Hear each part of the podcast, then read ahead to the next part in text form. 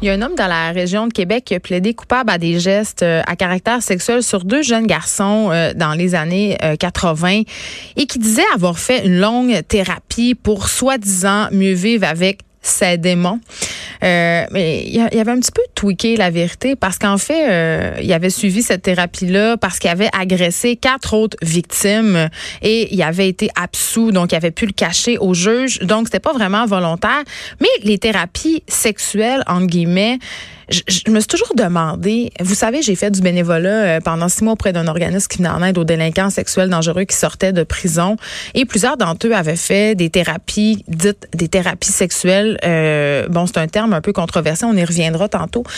Euh, mais, je me demande jusqu'à quel point ces thérapies-là sont efficaces et j'avais envie de parler de ça avec Franca Cortoni qui est professeure titulaire à l'école de criminologie de l'Université de Montréal. Ses recherches à Madame Cortoni portent surtout sur les aspects de la délinquance délinquance sexuelle chez les hommes et chez les femmes. Et on va se questionner justement sur ces fameuses thérapies-là. Elle est au bout du fil. Bonjour, Madame Cortoni. Bonjour. Premièrement, je veux qu'on se parle du terme thérapie sexuelle. C'est un peu un terme fourre-tout, euh, beaucoup utilisé dans les médias euh, pour désigner des interventions qu'on fait auprès des délinquants sexuels pour les aider, si on veut, à ne pas récidiver. Mais je pense que c'est pas nécessairement le bon terme. Exactement. Le, le, dans nos interventions, nos interventions ils visent spécifiquement la prévention de la récidive parmi les gens qui ont été détectés et sanctionnés, donc qui ont été arrêtés pour euh, euh, des agressions sexuelles, donc des gestes euh, sexuels qui ont été posés sans consentement de la personne. Et, et quand on fait cette intervention-là, ce n'est pas juste une question de sexe, parce qu'on sait que l'agression sexuelle, à sa base, que ce soit sur des enfants ou des adultes, a plusieurs facteurs. Donc, la thérapie ou le traitement, ce qu'on appelle plutôt comme un traitement, euh, pour réduire le risque de récidive sexuelle, c'est un, traitement qui vise vraiment le travail sur quatre grosses catégories de facteurs qu'on appelle de risque. Donc, si euh, euh, qui sont démontrés par la recherche comme étant liés au risque que la personne continue à agresser sexuellement d'autres personnes. Mais est-ce que ça marche? Euh, oui, ben oui, ça marche. C'est, dans le sens qu'il faut comprendre ici. Souvent, les gens pensent quand on parle d'un traitement ou une thérapie, on parle vraiment de de, de guérir une personne. Hein. Ben, c'est ça l'idée, tu sais, derrière tout ça. Mais on n'est pas dans une guérison de personne parce qu'on parle d'un comportement. On n'est pas dans une maladie. On est dans un comportement que les personnes choisissent. Euh, euh, de faire. Mais Madame, euh, Madame Cortel, est-ce que vous diriez, juste pour être sûr que je comprends bien, là, puis si c'est une mauvaise analogie, dites-moi-le, mais est-ce que vous diriez que c'est la même chose un peu que pour un alcooliste, c'est-à-dire on guérit jamais de l'alcoolisme, on peut juste apprendre à, gérer cette affaire-là. Exactement. Exactement. C'est vraiment dans, dans ce genre de contexte-là parce que, sauf que par contre, faut pas oublier, c'est que l'alcoolisme lui-même a quand même une dépendance physiologique. Ok, c'est une analogie qui est qui est qui est raisonnable, mais il faut pas oublier non plus que l'alcoolisme a quand même une dépendance physiologique, donc il y a une dépendance physique euh, à l'alcool. Ce qui n'est pas le cas avec le sexe. Non, ce qui n'est pas le cas avec le sexe. Bon, il y en a qui vont vous dire que oui, on peut être dépendant au sexe, mais euh, la dépendance, ça implique un changement physiologique essentiellement, tandis que l'agression sexuelle, ce n'est pas cela. OK. Dans le cas, euh, bon, euh, je veux pas qu'on se parle de ce cas-là spécifiquement, mm-hmm. mais euh, mettons quelqu'un, homme ou femme, disons un homme, là, pour les bienfaits de l'exemple. Oui. Un homme qui aurait des, des attirances pour des jeunes enfants, un pédophile, s'il suit des mm-hmm. thérapies sexuelles, bon, ou des thérapies qui visent à l'aider à gérer, si on veut, ses pulsions, dans mm-hmm. quelle mesure c'est efficace pour l'aider à ne pas récidiver? OK. Là, je veux juste mettre quelque chose au clair. Quand on parle de quelqu'un qui a des attirances sexuelles envers des enfants, on parle de quelqu'un qui, qui, qui a un problème de pédophilie. Ouais. OK? Mais être, avoir un problème de pédophilie n'est, n'est pas équivalent à poser des gestes d'agression sexuelle sur des enfants. Ça veut pas dire qu'on passe à l'acte. Voilà, on ne passe pas nécessairement à l'acte et de plus, pas toutes les personnes qui ont passé à l'acte souffrent de pédophilie. OK. Mais est-ce qu'il y en a qui viennent vous voir avant de passer à l'acte? Il y en a, ce qu'on essaie d'encourager maintenant, dans, dans, mon domaine, moi, ça fait, bon, euh, je vais me dater, là, mais ça fait quand même une bonne trentaine d'années que je travaille dans le domaine de l'agression sexuelle, délinquance sexuelle, point de vue clinique au point de vue de recherche. Et une des choses qui, qui a été longuement négligée est le fait qu'il y a des personnes qui souffrent de pédophilie et que personne ne reconnaissait ce problème.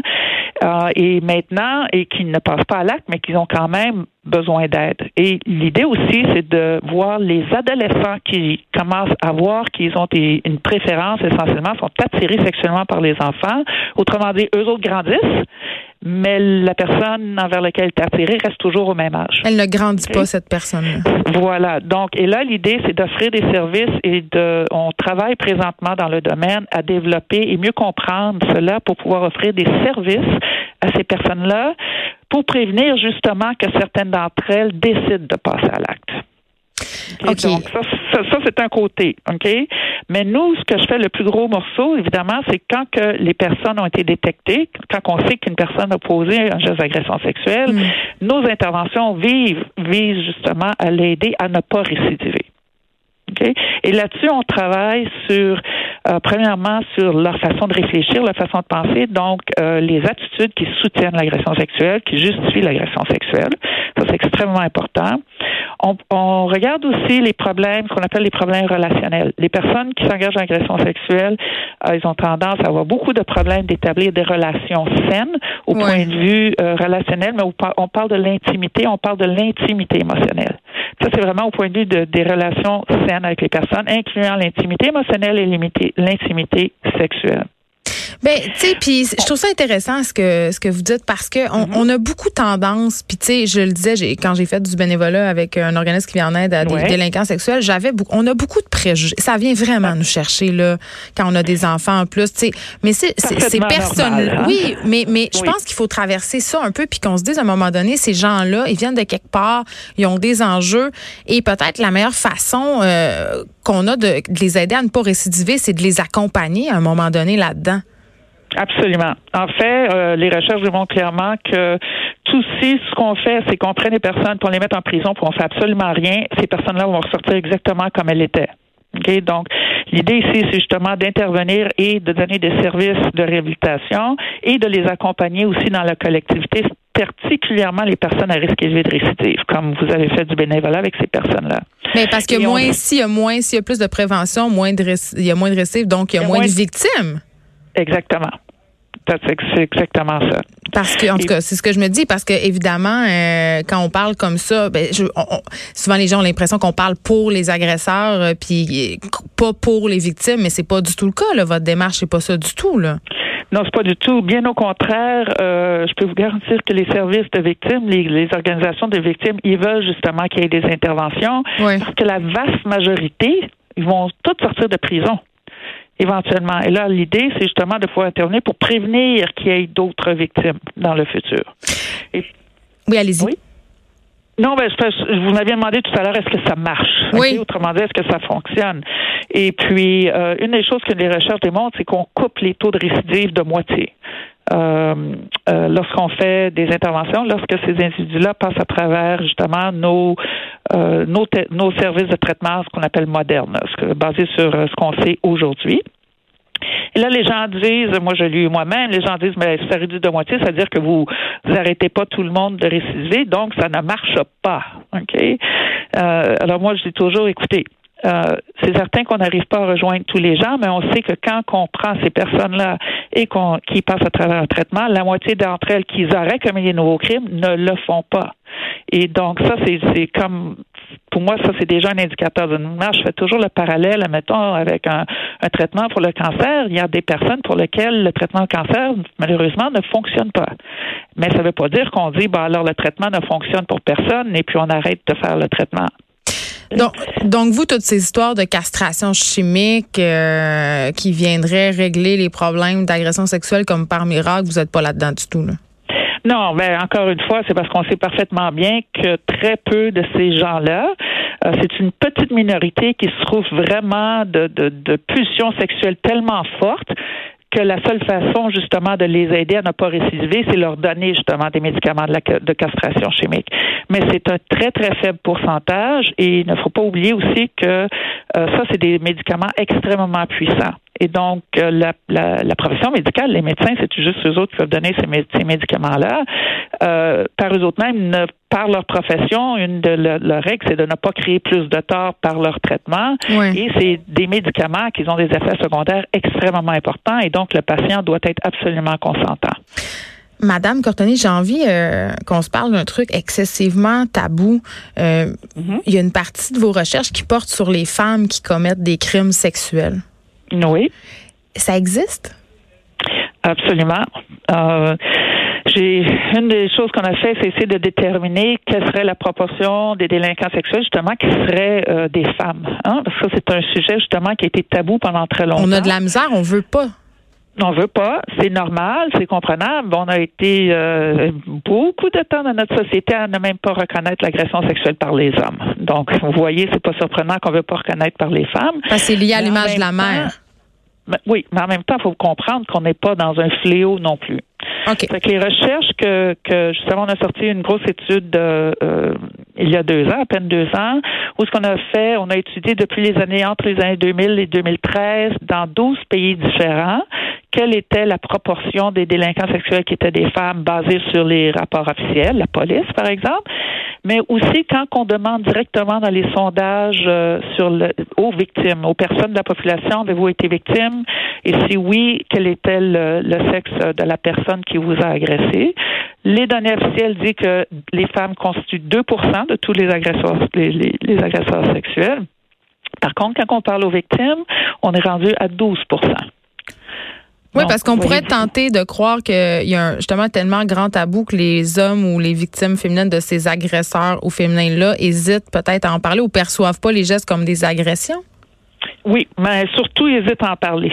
Oui. Euh, oui, et surtout hésitent à en parler parce que ce n'est pas il y a beaucoup d'incrédulité justement à ce sujet-là par euh, les services policiers, par la société en général. Hein. Même quelqu'un qui en parle, c'est ben voyons donc une femme ne peut pas faire ça. Hein. C'est le, ce que les gens pensent. Comme si c'est contre nature.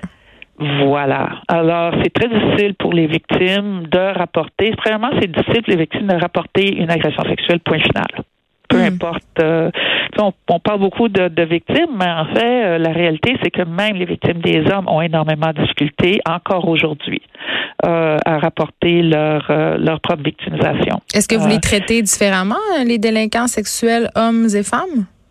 Les recherches sont beaucoup, beaucoup plus avancées sur les hommes. Hein. Parce que c'est la majorité des délinquants sexuels et puis on a euh, plus de données essentiellement, puis on est capable de faire plus de recherches. On commence à peine à comprendre qu'est-ce que c'est sur les femmes et ce qu'on s'aperçoit, c'est qu'il y a quand même des différences entre les hommes et les, femmes sur les raisons qui les emmènent à poser des gestes d'agression sexuelle. Hmm. Franca Cortoni, merci. Vous êtes professeur titulaire à l'école de criminologie de l'université de Montréal. Euh, L'autre fois, j'ai un auditeur qui me qui m'a écrit, euh, puis c'est pas le premier à le faire, ok, parce que évidemment, euh, on parle beaucoup d'agressions sexuelles euh, aux masculins parce que statistiquement, évidemment, il y en a plus. Euh, mais il y a beaucoup d'hommes qui m'ont écrit pour me dire qu'ils avaient été victimes d'agressions sexuelles par des femmes et qui avaient senti cette espèce de, de malaise là, hein, comme si c'était contre nature, comme si des femmes euh, ne pouvaient pas être des agresseurs. Euh, évidemment, puis là, Madame Cortoni vient de le confirmer, ça existe, même si la recherche est rendue moins avancée. Mais ce que je veux dire, c'est que on vous croit, hein, messieurs, ça, ça se peut des femmes agresseurs souvent les, hommes ont l'impression de ne pas être crus quand il est question d'agression ou de violence conjugale au féminin, mais ça existe.